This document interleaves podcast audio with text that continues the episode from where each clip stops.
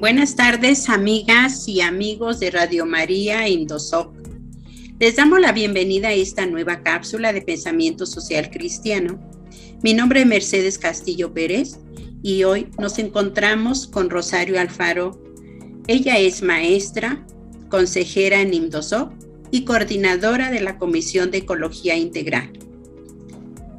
Nuevamente eh, te damos la bienvenida, Rosario, a esta cápsula. Muchas gracias, Mercedes. Es para mí un placer volver a compartir contigo y con los radioescuchas. Gracias. Y vamos a platicar hoy sobre cómo educarnos para una relación respetuosa, amable, incluyente con la naturaleza dentro de nuestra casa común. Le recordamos que nos pueden dejar sus comentarios en las redes sociales de Radio María y en las de Indosoc. Rosario, para iniciar, quiero eh, preguntarte si es posible educarnos para tener una convivencia respetuosa y amable con la naturaleza como parte de nuestra vida diaria. Uy, claro que sí, y creo que es hoy más necesario que nunca, ¿no? Dado que eh, el mundo actual hoy nos ha enseñado y nos manda muchos mensajes de que el ser humano, la persona, se merece todo y está al centro, ¿no? Que todo está para servirle, para satisfacer sus necesidades. Y creo que eso hay que transformarlo, porque lo que realmente está al centro es la vida en todas sus expresiones, ¿sí? Y hacerlo de esta manera implica cambiar una serie de actitudes que hemos tenido explotando la tierra, explotando el agua, la biodiversidad, ¿sí? Y siempre es para satisfacer un deseo de, tener más, ¿sí? Sin pensar qué hay detrás de todo ello. Fíjate que estoy acordándome que tomé un curso de, de minería con los hermanos franciscanos y tuve una experiencia bien bonita porque ellos decían, a ver, ¿te has parado a pensar que esos aretitos que traes de oro, tus arracadas tan bonitas, ¿sí? Las tienes ahí a costa de haber explotado a la madre tierra, lo que costó tener un granito de oro, destruiste tierra, cerro, vida, contaminó el agua, explotaron a los trabajadores, dejaron sin tierra comunidades para tener un lujo que puede ser unas arracadas. Eso es cambiar el pensamiento y reeducarnos y decir qué hay detrás de lo que yo compro, de lo que yo tengo, de lo que yo anhelo muchas veces. Y entonces cambiamos el paradigma y ponemos al centro la vida. Vale más ese cerro, esa comunidad, vale más esa tierra con toda su vida, pues que darme el gusto de unas arracadas, ¿no crees, Mercedes? No, pues sí, sí, ciertamente, eh, pues sí, tiene sus riesgos y, y la verdad que no pensamos así, o sea, consumimos sin pensar lo que hay detrás.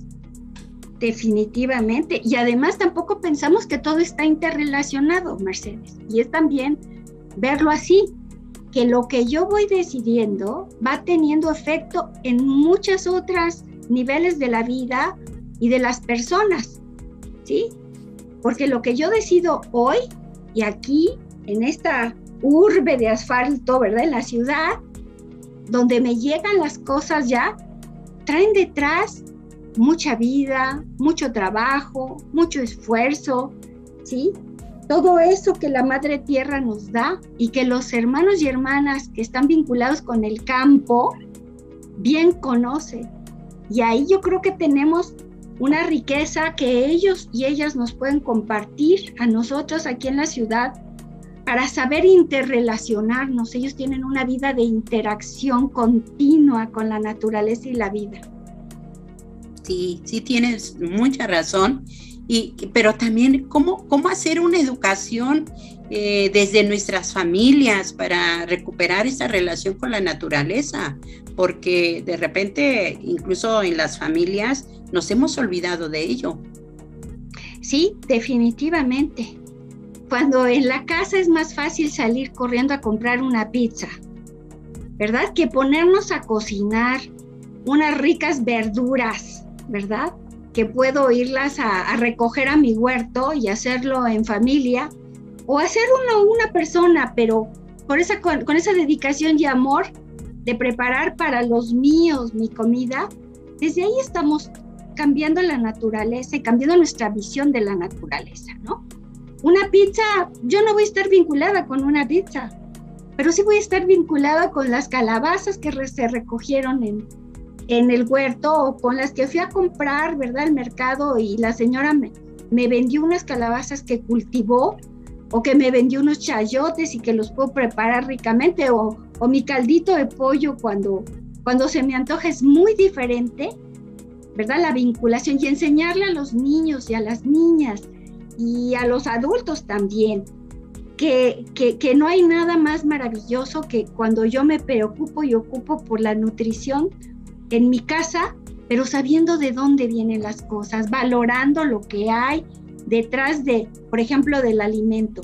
Y claro, nuestras relaciones personales son fundamentales. El relacionarnos con respeto, con cariño, ¿sí? Yo puedo discrepar y no estar de acuerdo con lo que dice mi hermano o mi hermana, pero eso no me lleva y no me debe llevar a la violencia. Hay que saber dialogar. Y en el momento en que yo siento que no puedo controlar mi ira, darnos espacio. Yo creo que esa es una manera de educarnos en la familia, respetando el pensamiento de cada quien, ¿verdad? y tratando de argumentar con razones, con amor, lo que yo pienso y lo que yo digo. Y no hacer a un lado a nadie porque piense diferente. A nadie. Cada uno en nuestra particularidad, porque Dios nos hizo a cada uno y se nos llamó por nuestro nombre y somos únicos e irrepetibles. ¿Sí? Tenemos una dignidad y respeto los unos por los otros con base en el amor y en el cariño. Y eso hay que aprenderlo y hay que ejercitarlo, hay que practicarlo, Mercedes, día a día. Y no, definitivamente yo creo que es una de las cosas que todos los días tenemos que estar eh, reflexionando, viendo, viendo la familia, cómo hacerlo, ¿no? Eh, bien, pues, ¿a qué podemos invitar a nuestros amigos de Radio María que en este momento nos están escuchando a partir de este tema tan interesante? Pues fíjate que yo creo que,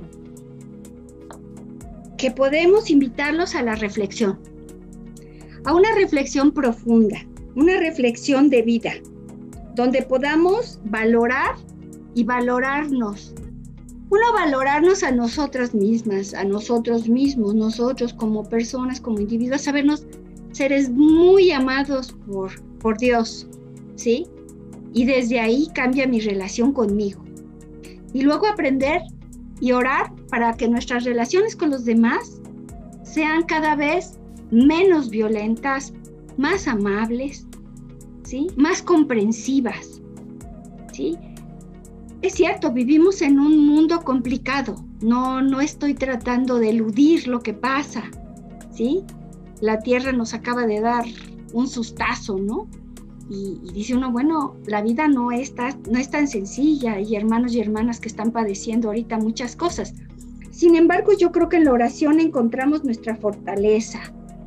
Esos cinco minutos al final del día que me permiten reflexionar, a ver, hoy cómo estuvo mi día, qué hice de bueno y de bello y qué me faltó o qué necesito y qué puedo pedir a otro y a otra de buena manera porque también necesito que los otros y otras me escuchen, ¿sí? Sí, yo creo que desde ahí las relaciones se fortalecen. Cuando hablamos de incluir, incluir y de ser incluyentes, no es ir a ser incluyentes solo con las personas de Afganistán, es ser incluyentes entre nosotras y nosotros mismos, en casa, en la colonia, en la escuela, en el trabajo, en mi población, en mi comunidad y en mi país, por supuesto. Claro, pues de verdad que, es un tema que pudiéramos seguir eh, platicando, ¿no? Pero eh, el tiempo pues eh, ya se nos está acabando. Y solamente me resta de verdad pues agradecerte muchísimo, Rosario, por este gran mensaje que nos estás este, dando. muchísimas gracias por, por tu mensaje. gracias a ti, Mercedes Endosoc, a Radio María y a los radioescuchas por, por su atención. Ha sido para mí un gran placer y un gran honor compartir. Pues gracias por esta conversación y por la sensibilización que nos ayuda a hacer comunidad y a construir un mundo pues más justo a la luz del Evangelio. Y a ustedes, amigas y amigos de Radio María y de Indoso, les agradecemos por dejarnos entrar a sus espacios. Nos escucharemos en una próxima cápsula. Hasta luego.